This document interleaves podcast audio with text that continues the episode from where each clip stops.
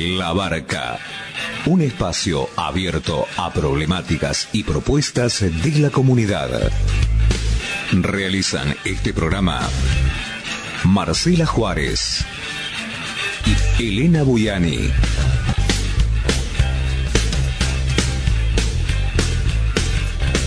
Depende de vos a qué puerto querés llegar.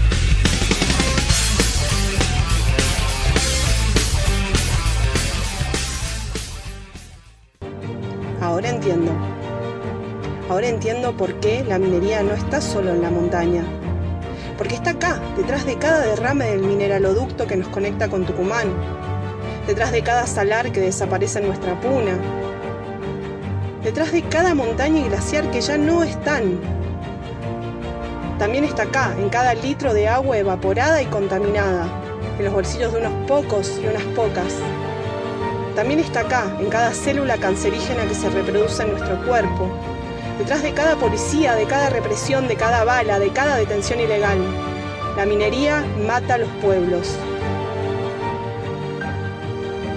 En Andalgalá, provincia de Catamarca, detuvieron injustamente a dos compañeros de la Asamblea del Algarrobo.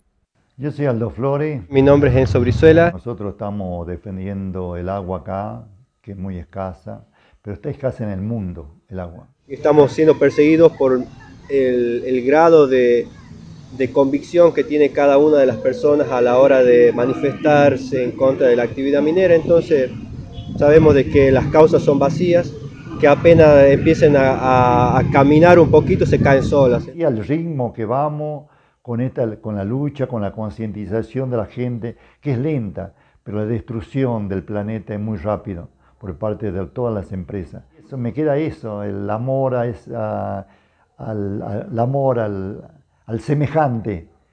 Y mi lucha, no sé, si nos destruyen esto y si no se prende más gente, yo estoy haciendo mi parte.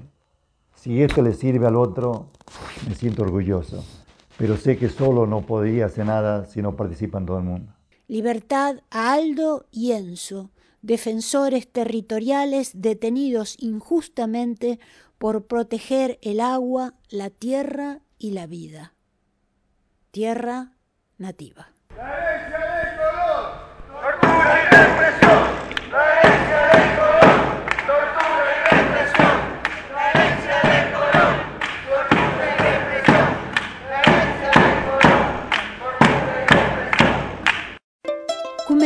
Tamia kuimyun. Les estoy diciendo bienvenidos en la lengua de los mapuche, el mapuzugún. Noja Elena Buyani Cani. Les digo en quechua cuál es mi nombre. Elena Buyani. Bae pareco. Te pregunto cómo andás, cómo estás en guaraní. Jalaná. Te saludo como lo hacen los charrúa entre sí. Chey Chey. Te deseo una buena aventura, como lo hacen los diaguitas. Y así empezamos otro programa de la barca, el programa del colectivo Entrelazando en Avia Yala, como todos los miércoles a partir de las 20 horas por la AM 1380. El programa se repite el jueves a las 12 horas y el domingo a las 18 horas. Y recordá que siempre tenés a mano el programa grabado en www.anchor.fm barra entrelazando en Avia Yala. Como habrás escuchado, empezamos el programa contándote sobre la continuidad de la injusta detención de Aldo Flores y Enzo Brizuela en Catamarca en Andalgalá, Catamarca más precisamente. Hemos recibido un constante devenir de información desde la Asamblea de Andalgalá a través de partes diarios, sobre todo de la salud de Aldo Flores, que fue detenido en condiciones de salud bastante eh, riesgosas, eh, porque el estrés que le produjo la detención eh, tuvo problemas cardíacos. Así que ahora vamos a compartir con ustedes uno de los partes diarios que nos ha enviado gentilmente desde la Asamblea El Agarrobo, desde Andalgalá, Catamarca. Hola compas, acá pasando el parte del mediodía. Bueno, Aldo sigue bien, estuvo estable, aunque tiene una tendencia como a que le suba la presión. Entonces lo medicaron para que estabilizar. Hoy estuvo ya desde la mañana, amaneció con la presión estable. Entonces, bueno, va a estar en, en la sala todavía de coronarias hasta mañana para estar monitoreado y me dice la médica que mañana le dan el alta. Le dan el alta con una indicación de reposo durante 10 días y en 10 días tiene que venir a hacerse, tiene que ir a la, clínica a hacerse los controles correspondientes y en el caso de que se descomponga o sienta algún malestar o algo, tiene que ir a la clínica. Así que bueno, ahí están pidiendo eh, supongo que va, se va a quedar unos días más acá para estar cerca del, del, del, del ICI y ahí veremos qué dice el, fiscal y, y, y, su corte. Y el programa del día de hoy está dedicado a, a Aldo y a Enzo, todos para denunciar la situación de violación de derechos humanos que se está generando con estas detenciones, porque lo único que se quiere hacer es amedrentar a la población e imponer a toda costa la mega minería.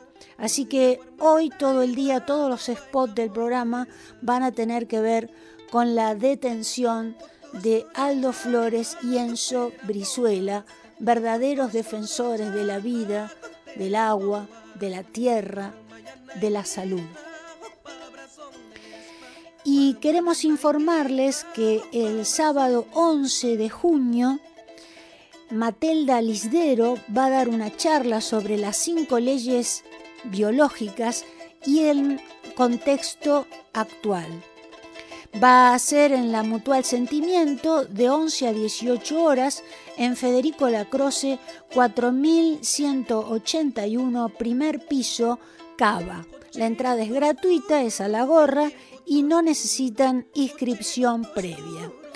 También queremos invitarlos, ya hemos podido lograr después de la colaboración que hemos recibido de todos aquellos que nos han ayudado como productores solidarios, Hemos terminado la edición de La Minga Indígena en Glasgow 2021, que es una cumbre indígena paralela a la COP26 que se desarrolló, valga la redundancia, en Glasgow el año pasado.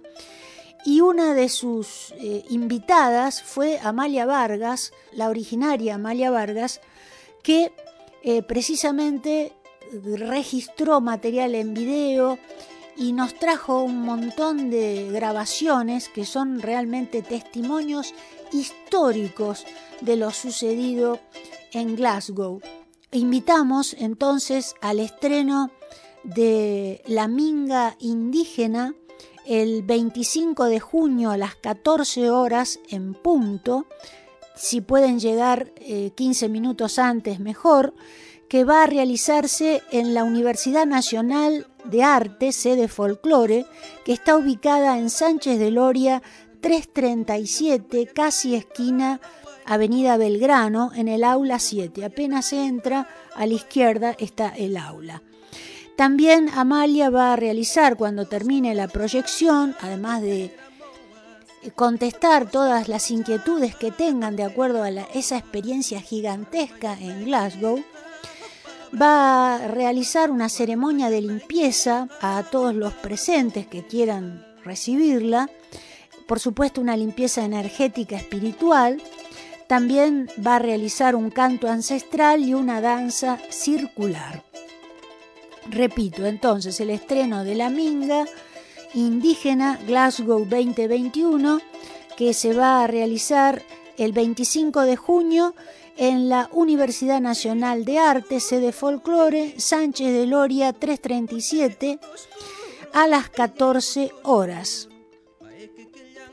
Y el sábado 11 está la charla de Matelda Lisdero en la Mutual Sentimiento de 11 a 18 horas, Federico Lacroce 4181, primer piso Cava.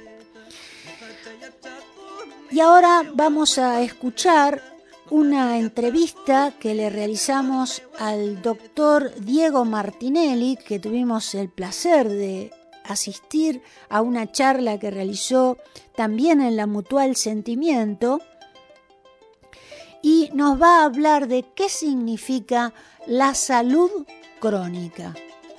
Lo escuchamos con suma atención. te estoy diciendo bienvenido en la lengua de los mapuche, Mapuzudón. ¿Cómo estás, doctor Diego Martinelli? Un placer tenerte en Entrelazando en Avia Bueno, el, el, placer es mío poder estar. Gracias por, por haberme invitado.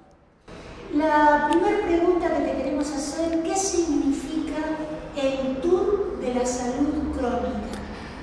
Qué linda, qué linda pregunta. Bueno, eh, esto que, dejó de ser un sueño para pasar a ser una realidad, hace, tal vez la pandemia lo, dilató un poco, ya estaba programado, pero bueno, como, todos sabemos, estuvimos aislados, estuvimos separados, y ahora que podemos volver a lo presencial, la idea de este tour es llevar por, por toda la Argentina el, conocimiento de, esta nueva forma de hacer medicina centrada en la salud para no enfermar y el que enfermó que retome el camino de la salud perdida. Básicamente a eso se trata con, este vocablo que he inventado, llamado salud crónica, para revalorizar eh, un término que, tal vez está mal usado, ¿sí? porque todo lo que es crónico pareciera que es malo, pero ¿qué pasa si pensamos a la salud como crónica, a la salud para siempre, a la salud total, a la salud eh, eh, al infinito. ¿sí? Bueno, de, eso se trata este tour por este, por este simple médico para, para revalorizar conocimientos ocultos, olvidados y retomar ese camino del cual nunca nos deberíamos haber alejado, ¿sí? la salud. Curiosamente es un camino milenario que se viene atravesando desde hace muchísimo tiempo atrás por los pueblos originarios que eh, vienen diciéndonos lo mismo desde hace tiempo. La importancia que tiene la salud, el no concentrarse en nosotros como si fuéramos pedacitos perdidos en el mundo. ¿Qué somos realmente nosotros en salud en relación al mundo, al planeta que vivimos, al ambiente, a nosotros, a la comida, a todo? Bueno, eh, somos un todo, somos parte de este todo. ¿sí? Eh, no es verdad que, estamos separados, funcionamos con el todo, con la, con la madre tierra, somos sus hijos, somos una de las tantas especies que hay eh, habitando este planeta, alquilando este tiempo. La tierra no nos pertenece, somos hijos ¿sí? y estamos pasando un, un trayecto de vida en forma celular, material, física, pero en realidad estamos vibrando con ella, pero eh, no estamos siendo los hijos que ella creó. ¿sí? Nos hemos alejado del origen, por eso hablo tanto de, volver al origen, ¿sí? de retomar esa sabiduría ancestral. Eh, ¿Cómo puede ser que los pueblos originarios tenían tanto conocimiento si no tenían tecnología, si no tenían bibliotecas, si no tenían escuelas, ¿cómo sabían tanto? Porque estaban conectados a tierra, porque estaban conectados con la naturaleza, porque no lo, nunca lo perdieron y, eso les daba la, sabiduría para poder eh, vivir o convivir con, con el espacio que les tocaba habitar. ¿Y en qué consiste estar sano? Consiste en mucho más que estar libre de enfermedades, muchísimo más, eh, porque no es la ausencia de enfermedad, en realidad es la presencia ¿sí? de un montón de, situaciones, de áreas, de, vibraciones, de, energía que nos mantienen en ese equilibrio llamado salud, el cual, eh, del cual vinimos programados. ¿sí? la salud es innata a la biología de cualquier especie, de cualquier ser vivo, pero lo perdemos porque equivocamos el camino, porque erramos, porque nos desequilibramos. Eh, yo siempre digo que, que, la enfermedad es error multiplicado por tiempo. ¿sí? Solo equivocate y deja pasar tiempo y vas a ver que vas a terminar enfermando y que algún error eh, el cuerpo te lo acepta. Lo que no puede ser es que el error pase a ser parte de un hábito. Ahí es cuando nos condena, ¿sí? ahí es cuando aparece la, enfermedad.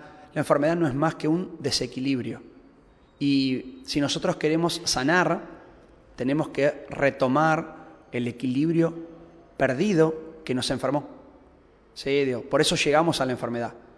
Por eso podemos sanar, porque es el mismo camino, solamente cambiando el sentido de la flecha. ¿Y quién puede sanar? Todos. La, la sanación es parte de cualquier ser vivo. Así como puede enfermar, puede sanar. ¿Y qué importancia tiene la biodiversidad en nuestra salud? Oh, tremendo. Eh, ¿Cuánto se ha perdido de eso? Eh, el ser humano se corrió del camino al empezar a competir, ¿sí? al empezar a, a ver en el ambiente al enemigo. La, la vida entre las especies y, y, en la naturaleza es de, es de cooperación, no es de competición.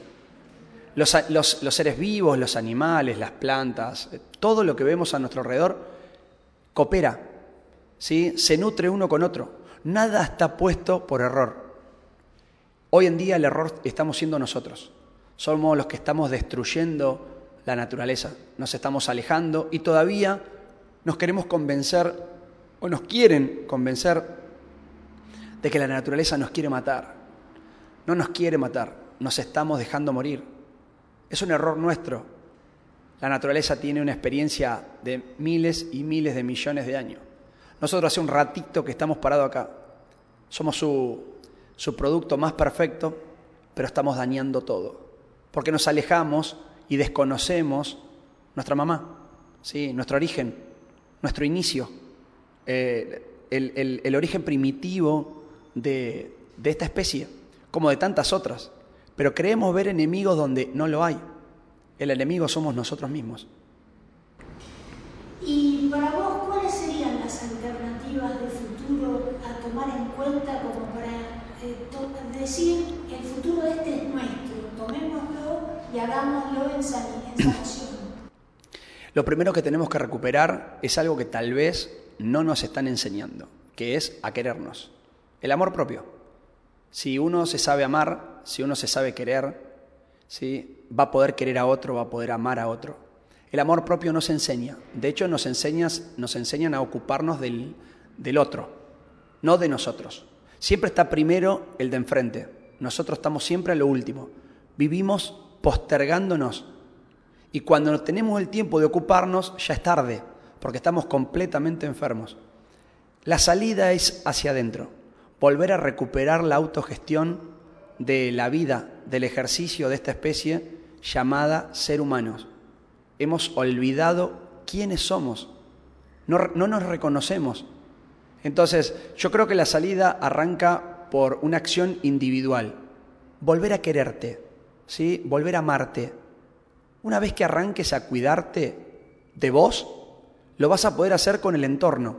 Porque si el hombre no sana, no va a sanar la tierra. ¿Sí? La tierra está tan, profunda, enferma, tan profundamente enferma como el hombre. ¿Por qué? Porque el hombre la enfermó, la devastó, la desnutrió. Y a nosotros nos pasa lo mismo. ¿sí? Estamos teniendo las mismas enfermedades de la tierra. No tenemos minerales, no tenemos energía, se nos ha frenado la circulación, ¿sí? estamos deshidratados, porque nos está faltando naturaleza.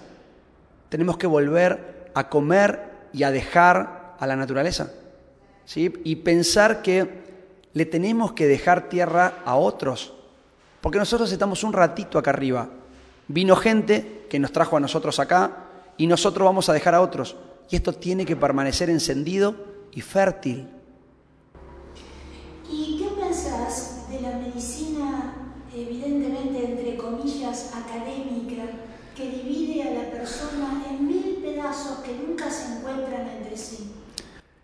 Eh, la medicina, como, como, yo la aprendí de inicio, soy un hijo de la Universidad de Buenos Aires, eh, está en franca decadencia. ¿sí? Yo creo que que, en el futuro, y no estoy hablando de 20, 30 años, sino que en los próximos 10 años, el cambio es rotundo porque esto está empezando por las personas. Las personas se están descreyendo de la medicina que le proponen porque están viendo la evidencia. Nunca estuvimos tan enfermos y en un punto estamos equivocando el camino. Eh, si seguimos o, continúan los médicos eh, trabajando con una medicina eh, alópata, repleta de fármacos, sosteniendo la enfermedad, cronificando los síntomas, tapando el origen, no, no vamos a poder sostener la vida. Y yo creo que la fuerza de vida nos está llevando a buscar alternativas, a buscar otros caminos, a buscar humanidad, a buscar amor, a buscar solidaridad. Y de esa manera creo que tenemos una salida.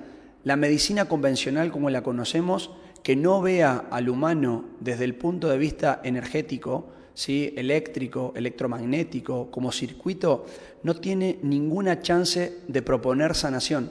Lo único que va a hacer es cronificar y sostener enfermedades, que ya sabemos que son muy rentables. El tema es cuando eh, saquemos el foco sobre la rentabilidad y volvamos a tratarnos como humanos enteros. Y para terminar la entrevista, eh, nosotros acostumbramos dejar al entrevistado que cierre la nota con lo que quiera. Así que cerrar la nota con lo que gustes.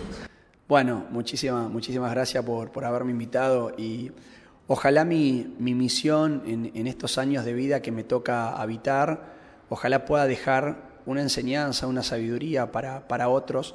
Yo no estoy necesitando nada más para mí, salvo prolongar esta estadía y, llevar mi, sabiduría, mis conocimientos, para que otros puedan vivir mejor, para que encontremos una salida, para que de verdad sanemos, para que estemos en, salud crónica y dejemos de, de tercerizar nuestras acciones, dejemos de dejar en manos de otros ¿sí? las eh, responsabilidades individuales. Tenemos que volver a ocuparnos cada uno de nuestro ser. Tenemos que volver a ser humanos, tenemos que volver al origen. ¿sí? No, no hay otra salida y cada vez nos queda menos tiempo.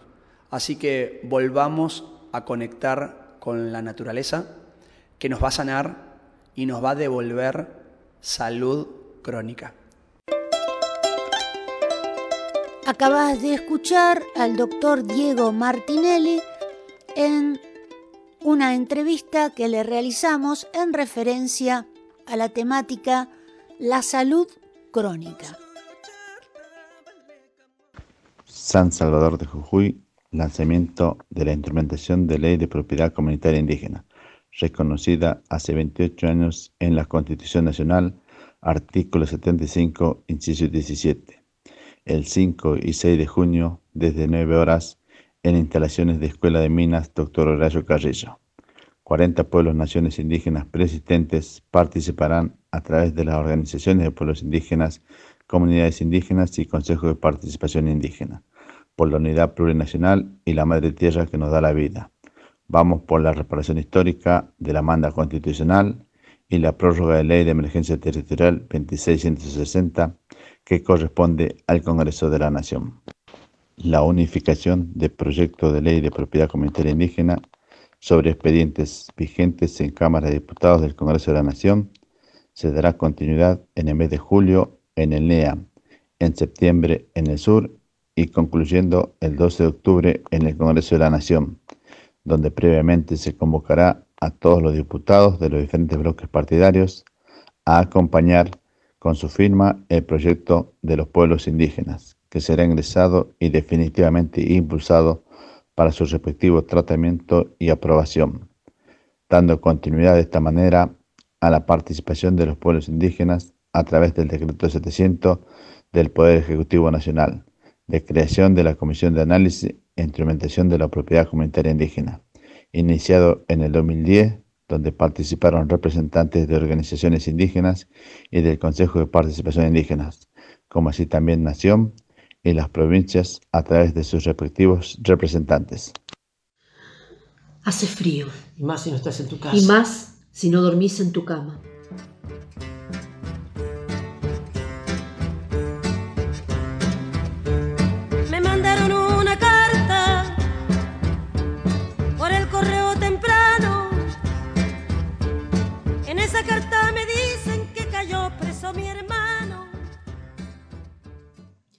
Sí, preso. Privado de su libertad. ¿Por robar? ¿Por cometer un delito? Nuestro hermano Aldo Aldo Flores. está preso por defender el agua. Nuestro hermano Enzo. Enzo Brizuela. Está preso por defender el agua. En Andalgalá, Catamarca, norte argentino. Se violan sistemáticamente los derechos humanos. En esa carta me dicen que están presos Enzo y Aldo. Que por defender el agua detenido lo llevaron, sí. El agua está en peligro. Y sus defensores. Que deberían estar protegidos por el Acuerdo Internacional de Escazú. Son violentados por la justicia. Secuestrados por la policía. Y perseguidos por el gobernador Jalil. Habráse visto insolencia. Barbarie, alevosía. La dictadura minera, su fiscal, su policía. El gobierno nacional y su modelo ecocida, sí. Dani Araos Tapia y Patricia Morante. Estás en la barca como todos los miércoles a partir de las 20 horas en la AM 1380. El programa se repite los jueves a las 12 horas y los domingos a las 18 horas.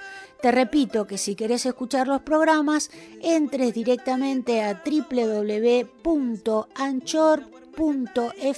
barra entrelazando en Avia y Ala. Y en estas semanas tuvimos una tristísima noticia que Octorina Zamora, Huichí de embarcación, Salta, eh, nos abandonó y fue con su espíritu al monte.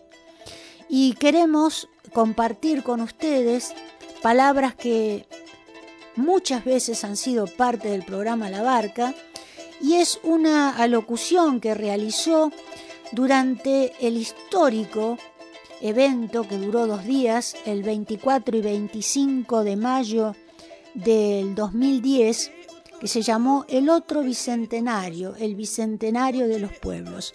Y allí estaba Octorina Zamora y estas son sus palabras. Y ustedes se darán cuenta que el final de su, el final de su alocución es el final de nuestro programa La Barca, porque ella nos enseñó a utilizar la palabra nanechepa y ahora se la volvemos a repetir para que la escuche desde el monte. Nanechepa, alcémonos, levantémonos de una vez por todas para ser libres de una vez. Creo que es un día donde especialmente quisiera aquí en este momento histórico poder pedir a los espíritus de los hermanos, aquellos a quienes asesinaron, despojaron, mataron. Y voy a hacer una pequeña oración. Ixchel يقعون ويتخوي قبخي وشانتز هونتون او هوسك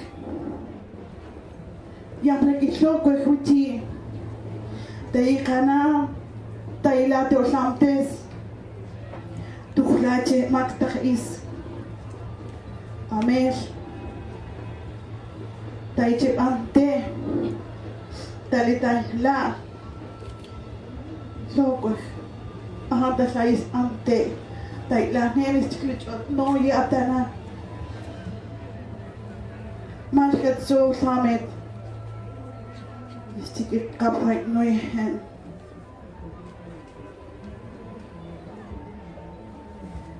nane chepa nane chepa levantémonos levantémonos. Mi nombre es Doctorina Zamora, en occidental, y Cafianteya en Muchi, que quiere decir fortaleza. Yo aquí, en este afán de poder cumplir la promesa que nos dejara uno de los grandes revolucionarios de América como Tupac Amaro, cuando dijo, solo a mí me matarán, pero volveré y seré millones. Los grandes días de nuestro pueblo retornarán. Pero para que retornen estos días,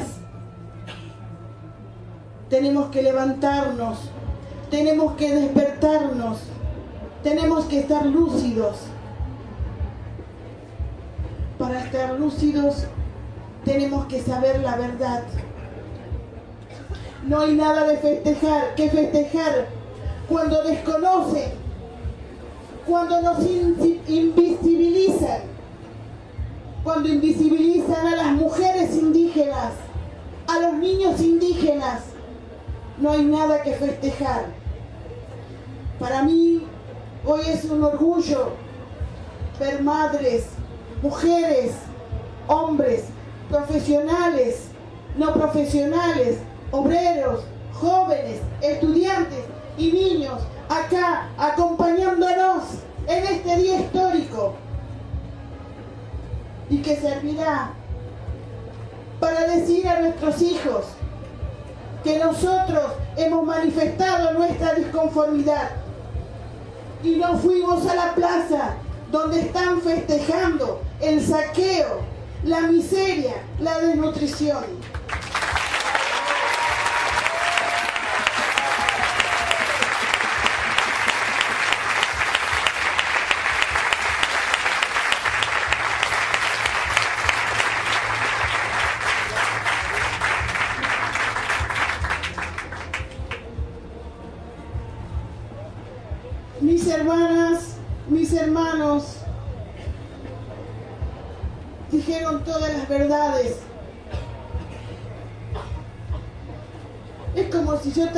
Hubiera hablado porque veo que en las diferentes regiones está pasando lo mismo.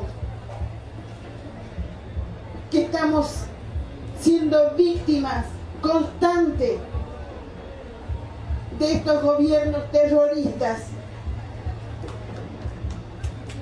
Todas las veces que nosotros queremos hablar, ellos nos llaman terroristas a nosotros, nosotros no somos los que matamos de hambre a los niños. Entonces ahora yo les digo terroristas a ellos, porque ellos tienen una guerra que declararon hace 200 años a nuestro pueblo y todavía no, no- no nos ha declarado la paz. El día de la paz será cuando haya justicia, cuando haya dignidad, cuando haya trabajo, cuando haya uni- unidad en la diversidad. Yo vengo de un pueblo como embarcación, donde estamos entre el cerro y las yungas, donde los empresarios internos, digo internos porque muchos de ellos son vecinos, que son amparados por la mafia de funcionarios que trabajan en las casas de gobierno. Ellos día a día nos meten la soja. Primero entran con los tracabatos,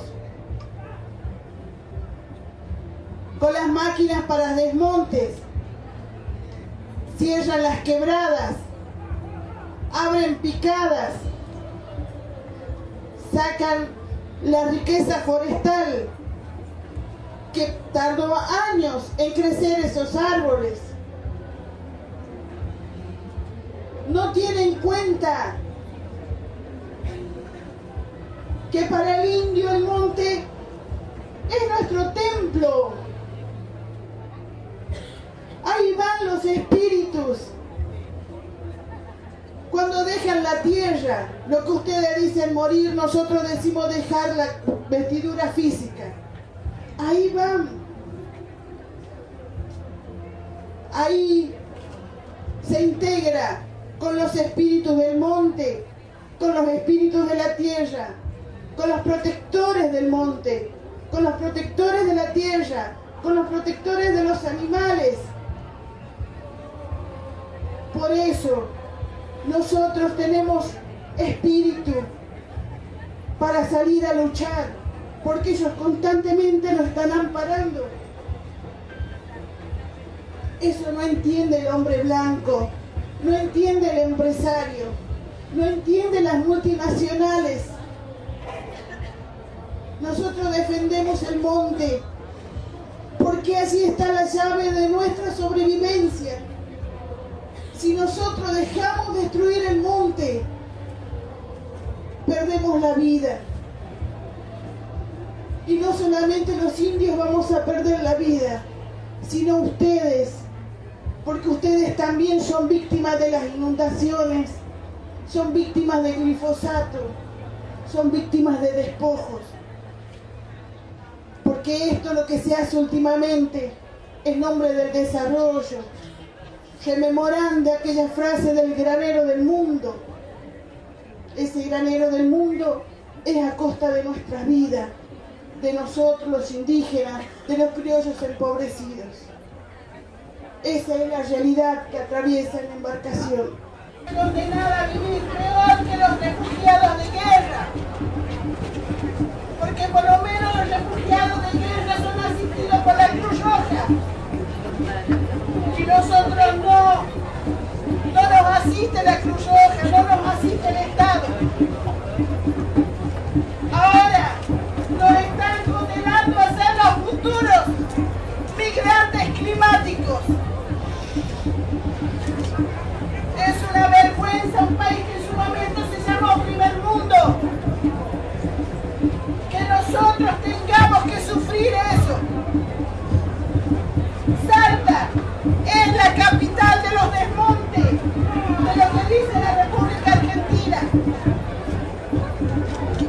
Salta es una provincia racista, discriminatoria, donde no tiene en cuenta a los pueblos indígenas y que tiene un instituto como servicio de inteligencia para mantenernos inmóviles, para que no digamos la verdad y compran las voluntades de nuestros hermanos y los transforman en funcionarios. Nosotros estamos aquí para decir que no nos vamos a callar y cada vez vamos a hacer más. Y que nos tenemos que unir los obreros, los profesionales, las mujeres, los jóvenes, los estudiantes,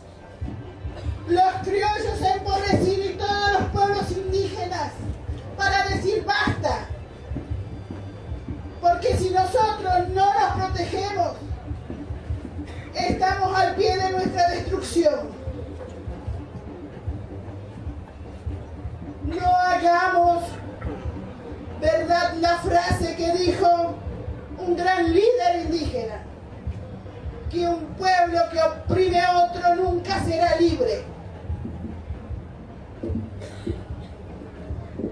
No nos oprimamos entre nosotros y busquemos la libertad.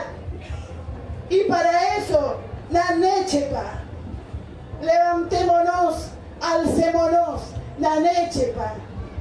Y Juanina Mejel, muchas gracias.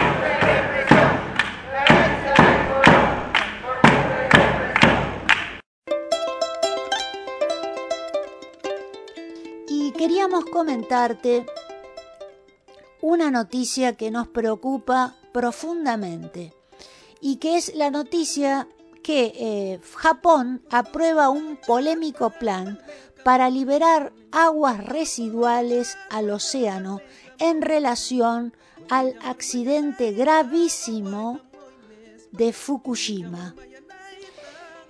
Japón aprobó este martes un controvertido plan para liberar al mar más de un millón de toneladas de agua contaminada de la planta nuclear de Fukushima, que quedó destruida por un tsunami en 2011. El agua será tratada y diluida para que los niveles de radiación estén por debajo de los aceptables para el agua potable pero este plan es rechazado por algunos habitantes, la industria pesquera, así como China y Corea del Sur. El gobierno japonés dice que el vertimiento del agua que se usó para enfriar el combustible nuclear comenzará en dos años. La aprobación final se produce después de años de debate y se espera que tarde décadas en completarse. Ahora, el daño de Fukushima que provocado en el Océano Pacífico ya es irrefutable. El daño provocado al planeta Tierra es irrefutable.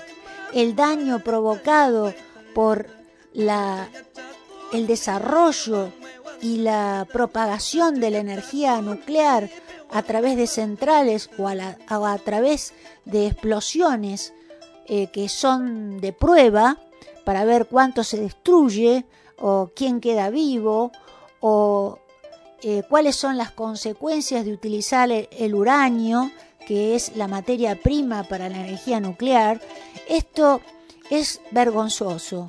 En realidad, la energía nuclear debería jamás haberse desarrollado, porque a quién se le ocurre separar la energía de la materia. Para lo único que sirve es para lo que está sirviendo hoy día, que es para el exterminio. Así que estamos en total oposición al desarrollo de las centrales nucleares y el armamentismo nuclear que al único lugar que nos va a llevar es a la autodestrucción. Ya tenemos uranio todos los habitantes de este planeta, con las consecuencias de salud gravísimas que esto trae.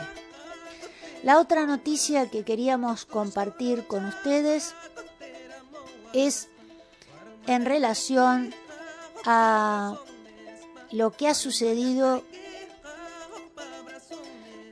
con el juicio relacionado con la masacre de Napalpí eh, en Argentina, hecho que aconteció el 19 de julio de 1924 eh, se ha hecho un juicio y en este juicio por la verdad, porque no hay responsables vivos, es decir, el Estado es el responsable vivo, porque el Estado debe reparar en lo que pueda, no, en lo que debe el crimen de lesa humanidad que significó la masacre de Napalpí. Estas son palabras de Diego Vigay, el fiscal de este juicio por la verdad.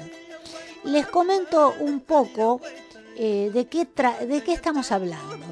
El 19 de julio de 1924 ocurrió en el entonces territorio nacional de Chaco la masacre de Napalpí, la matanza de cientos de personas de los pueblos originarios Com y Mocoit a manos de la policía chaqueña y grupos paramilitares de los estancieros regionales. Ese año, durante la presidencia de Marcelo Torcuato de Alvear, el gobernador del territorio nacional del Chaco era Fernando Centeno. Prohibió a la comunidad de Napalpí, formada en su mayoría eh, con miembros de los pueblos originarios Com y Mocoit emigrar más allá de sus límites territoriales. La zona era una gran productora de algodón, pero en sus rancherías o estancias agrícolas se hacía trabajar a los indígenas en condiciones de esclavitud. O oh, casualidad, ¿no? Como mecanismo de defensa, el colectivo originario se declaró en huelga y organizó una marcha hacia los ingenios azucareros de Salta y Jujuy. A los algodoneros y centeno no les convenía esta manifestación y no pretendían permitir el crecimiento de esta lucha que a la larga podía implicar la pérdida de mano de obra. En reducción a aborigen en Napalpí, nombre que se daba en la Argentina de entonces a las zonas donde se confinaba a los pueblos originarios, se agravó el malestar prevaleciente. Las condiciones de higiene y alimentación eran pésimas y a ellas se sumaba el trabajo forzado y la represión constante de los indígenas. Nada extraño o injusto había en las dignas peticiones de la comunidad sometida pero se enfrentaban al racismo y clasismo de una sociedad con arraigo colonial. Sí, la misma que organizó la campaña del desierto y la misma que hoy día habla y se expresa en las autoridades políticas y en los medios masivos de comunicación. Así, a partir de estas protestas, la prensa mostró su complicidad con el Estado con artículos donde se difamaba y denigraba la rebelión y a los líderes de los pueblos Con y Mocoit. El discurso de Salvaje volvió a presentarse en el imaginario social, justificando el accionar represivo en defensa de los chaqueños, de los colonos y dueños de las plantaciones.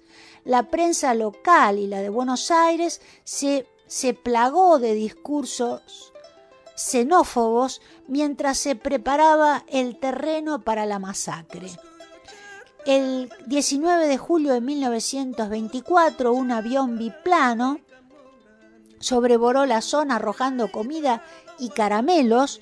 Cuando los indígenas salieron a recogerlos, un centenar de policías chaqueños y colonos terratenientes dispararon y remataron con machetes a familias enteras por haberse negado a seguir trabajando el algodón a cambio de algo de ropa y vales que no podían convertirse en dinero. Masacraron a centenares, las cifras varían de 400 a 700 se descargaron más de 5.000 balas. A los hombres se los mutiló o se les decapitó, a veces para colgar luego su cuerpo degollado o se les empaló. A quienes lograron huir se les persiguió por la serranía. No se pretendía dejar testigos, solo lograron sobrevivir cerca de 40 niños y unos 15 adultos. Los cadáveres masacrados fueron enterrados en fosas comunes. En septiembre de ese año el tema llegó a la Cámara de Diputados. La discusión duró un mes, una sesión por semana. En una de ellas el diputado socialista Francisco Pérez Leirós denunció que la cacería de indígenas duró varios días, pues al parecer los criminales se habían propuesto eliminar a todos los presentes en la carnicería del 19 de julio para que no pudieran servir de testigos. En cuanto al Poder Judicial, habló de sublevación. Así aparece en la carátula del expediente que se abrió en el Juzgado Federal de Resistencia, la ciudad más cercana, sublevación indígena en la reducción de Napalpí. El contenido de este documento es una investigación realizada al poco tiempo y deprisa, donde solo está la versión policial de lo ocurrido. Impera en ella la mentira alrededor de una serie de acciones de bandidaje, ataques a colonos de la zona, enfrentamientos con la policía y demás, por parte de la comunidad de Napalpí. Todo con el fin de justificar, sin permitir alternativa, las acciones de policías y civiles. Los culpables de la masacre jamás pensaron que algún testigo se atreviera a hablar, pero sucedió. 95 años más tarde, una mujer ha narrado los hechos. Su nombre, Rosa Grillo, centenaria. Se salvó con su madre, pero vio morir a su padre. La encontró Juan Chico, historiador nacido en Napalpí y creador de la Fundación Napalpí. Ha seguido por años las huellas del exterminio. Desde 2014, la Unidad de Derechos Humanos de la Fiscalía Federal de Chaco investiga la masacre como crimen de lesa humanidad bajo el fiscal Diego Vigay. En este contexto, Rosa Grillo puede ser la persona que logre finalmente y ayude a sacar del olvido a la masacre del 19 de julio de 1924, encaminado el caso por la vía de la rendición de cuentas por parte del Estado, la verdad, la justicia y la reparación para su pueblo. Esto ya está resuelto, ha sido un crimen de lesa humanidad y el Estado argentino deberá pagar las consecuencias que tienen que ver con esta realidad. Interesante sería que estos juicios por la verdad fueran hasta la campaña del desierto, continuaran explicando las campañas que se hacen hoy día hoy día de usurpación de territorios que continúan y campañas que se han reavivado con el mismo tipo de eh, discursos en los medios masivos de comunicación hacia el pueblo mapuche, por ejemplo, y sus verdaderas y auténticas eh, necesidades territoriales porque están garantizadas por el convenio 169 de la UIT que otorga derechos preexistentes a todos los pueblos originarios de estas tierras, preexistentes al Estado argentino. Y por lo tanto, eh, cualquier actividad se les debe otorgar la propiedad territorial que debe ser comunitaria y nada se puede realizar en estos territorios si no tiene el consentimiento avalado de la comunidad. Esto en la Argentina no se cumple, parece que la masacre de Napalpí y este juicio eh, todavía está en veremos, porque lo que habría que tratar es también Octubre Pilagá, que es otro genocidio contra los pueblos indígenas, esta vez durante el gobierno de Perón en 1940 y pico. Así que el genocidio indígena continúa, lo que hay que hacer es detener el genocidio madre que fue en 1492 y que luego se replicaron con el nacimiento de todos estos estados en, a mediados del siglo XIX que se impusieron territorialmente a través de políticas de genocidio.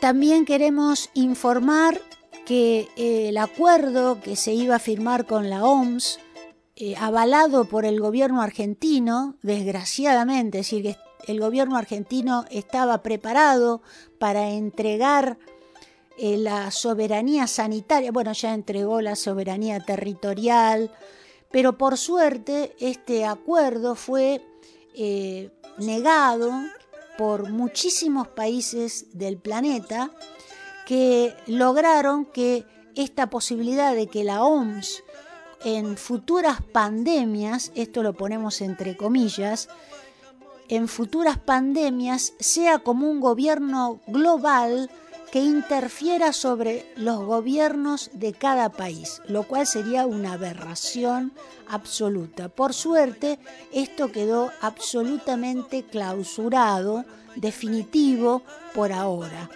Pero atención, el gobierno argentino estaba dispuesto a aceptar ese acuerdo. Así que tenemos que estar atentos porque lo que sucedió en la pandemia, lo que algunos llaman pandemia, es y fue muy grave. Así que esto no se puede volver a repetir. Y así termina el programa de la barca. Y lo único que queremos reiterarte es la invitación para que asistas a escuchar a la doctora Matelda Lisdero, que va a hablar sobre las cinco leyes biológicas y el contexto actual el sábado 11 de junio en Federico Lacroce 4181, primer piso, Cava. La entrada es gratuita y a la gorra. No hay inscripción previa. Y para el 25 de junio te invitamos a las 14 horas al estreno de La Minga Indígena Glasgow 2021, que es la cumbre paralela a la COP26 que se desarrolló en esa ciudad de Escocia. Y va a realizarse en la Universidad Nacional de Arte, sede folclore, el 25 de junio a las 14 horas en punto. Por favor, llega 15 minutos antes. Va a estar presente Amalia Vargas, eh, invitada a este evento internacional importantísimo y como originaria que es, nos va a brindar eh, una ceremonia eh, de limpieza energética espiritual a todos los que así lo requieran, los que asistan a este estreno. También va a generar un canto ancestral y una danza circular. Repito, el 25 de junio a las 14 horas, estreno del documental de Entrelazando en Avia Yala, La Minga Indígena en Glasgow 2021. Sánchez de Loria 337, casi esquina Avenida Belgrano, aula 7. 14 horas, acordate, puntual. Y ahora sí, nos despedimos y nuevamente volvemos a Octorina Zamora, la que nos enseñó a decir el significado importante que tiene el de alzarse, el de levantarse, el ponerse de pie para hacer algo, en este caso, para ser libres de una vez. Luis Pato Condorí presente, ahora y siempre. La Barca. Un espacio abierto a problemáticas y propuestas de la comunidad. Realizan este programa Marcela Juárez y Elena Buyani.